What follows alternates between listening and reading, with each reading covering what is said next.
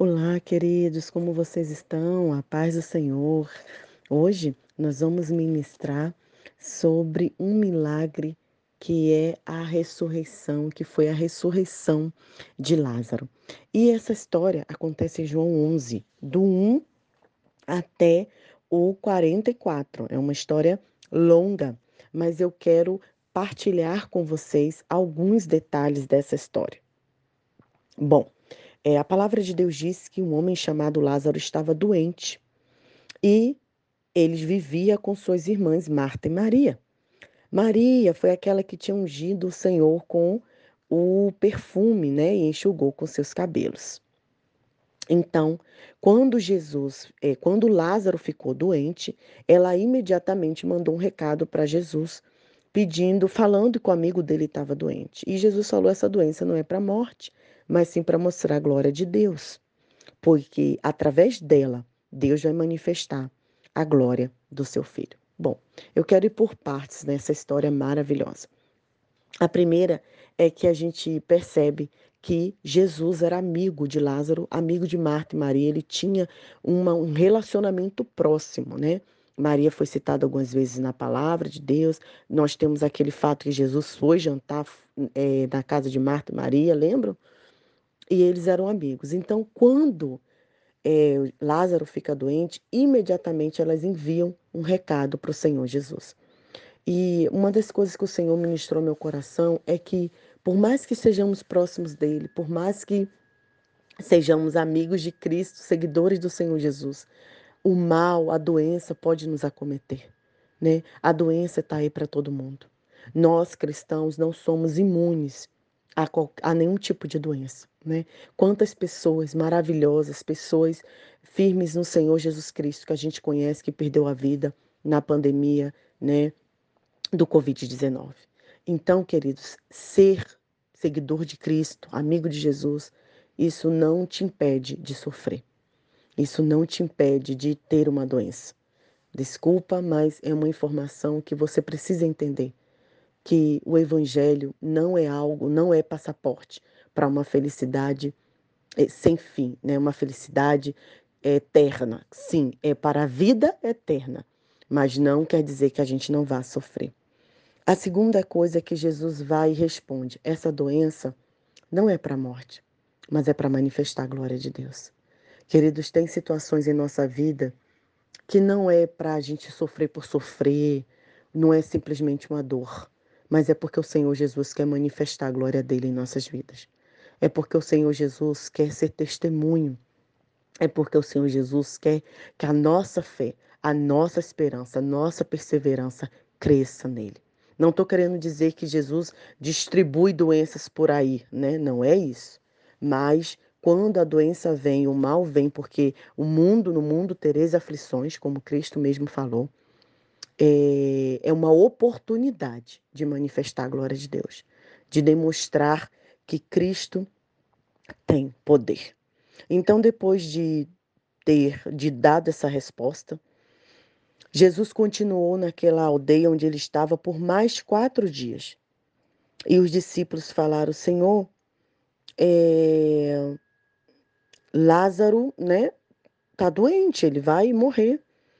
E Jesus é, responde aos discípulos: Quantas horas o dia tem? O dia não tem 12 horas? Se alguém andar de dia não tropeça, porque vê a luz deste mundo. Mas se andar de noite, tropeça, porque não tem luz com ele. E acrescentou: O nosso amigo Lázaro está a dormir, mas eu vou acordá-lo. Os discípulos não entenderam que esse sono era de morte, mas que Jesus iria ressuscitar. Quando Jesus fala sobre o dia, sobre o tempo, eu vejo que ele está nos ensinando que ele é o Senhor do tempo. Lembra da devocional que a mulher ficou 18 anos doente? Não importa o tempo, queridos. Para Cristo, ele é o Senhor do tempo. Ele é soberano e ele entrará com a providência no momento necessário. Eu gosto muito de uma música que fala que Jesus nunca chega atrasado. Sua hora é perfeita. Sua maneira a mais linda. Só Jesus pode é, resolver no tempo certo. E aí, quando Marta soube que Jesus estava a chegar para o seu encontro, Maria ficou em casa, mas Marta saiu correndo e foi encontrar com Jesus e disse: Senhor, se o Senhor tivesse aqui, meu, meu irmão não teria morrido. E Jesus disse: Marta, seu irmão vai ressuscitar. E ela falou: Eu sei, eu sei que ele vai ressuscitar para receber a vida eterna. E Jesus disse: Eu sou a ressurreição e a vida. E o que crê em mim, ainda que morra, há de viver. E todo aquele que vivo e crê em mim, e, e todo aquele que está vivo e crê em mim, nunca mais há de morrer. Você crê nisso, Marta? E Marta disse: Sim, Senhor. Eu creio que tu és o Messias, o Filho de Deus. Lembra daquela Marta que não tinha tempo para Jesus? Hoje ela é uma mulher que reconhece Cristo na vida dela. Marta reconheceu que Jesus era o Messias, mesmo sem Jesus ainda ter operado o milagre. Marta reconheceu. E eu quero dizer isso para você, queridos. Aquele que crê em Cristo, ainda que morra, viverá. Não importa a condição que você está passando. Cristo é o caminho, a verdade e a vida. E ao chegar onde estava Jesus, Maria também se lançou aos pés dele e começou a chorar. E Jesus se, se compadeceu e Jesus também chorou. Aqui o Senhor Jesus põe em prática chorar com os que choram. Quantos líderes, quantos pastores, quantas pessoas acham que chorar pela dor do outro não é válida? Ou querem esconder a sua dor, ou estão passando por um momento difícil e diz para todo mundo: "Não, tá tudo bem, glória a Deus. Deus é conosco, vamos embora". Não é assim, queridos. Você pode expressar sua dor. Você pode expressar a sua tristeza e chorar. Cristo chorou, Jesus chorou. E aí Jesus fala: onde colocaram, eles mostraram e já tinham se passado quatro dias. Aqui eu quero deixar outro alerta para vocês. Por que, que Jesus ressuscitou Lázaro no quarto dia? Existia uma crença entre os judeus, que existe aqui também em Moçambique, que até o terceiro dia o espírito tá da pessoa pairando e que a qualquer momento a pessoa pode ressuscitar.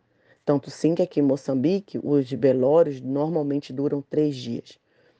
Então lá também, por isso que Jesus ressuscitou no quarto dia, para mostrar que é a glória dele, que é ele que tem poder, que foi ele que ressuscitou, e não as crendices, e não o mito. Então tudo que Jesus faz é previamente organizado, premeditado. Jesus pensa em tudo, ele é o Senhor do tempo soberano. E Jesus fala assim: retire a pedra. Querido, Jesus não vai fazer o que nós podemos fazer. Ele podia retirar a pedra com o poder dele e ressuscitar Lázaro. Mas foram as pessoas que tiveram que tirar a pedra para que Jesus chamasse Lázaro pelo nome e Lázaro fosse ressuscitado. Você está entendendo?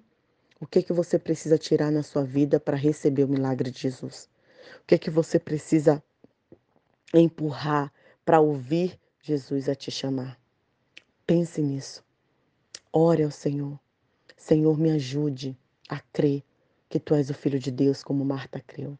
Me ajude a crer que o Senhor é dono do tempo.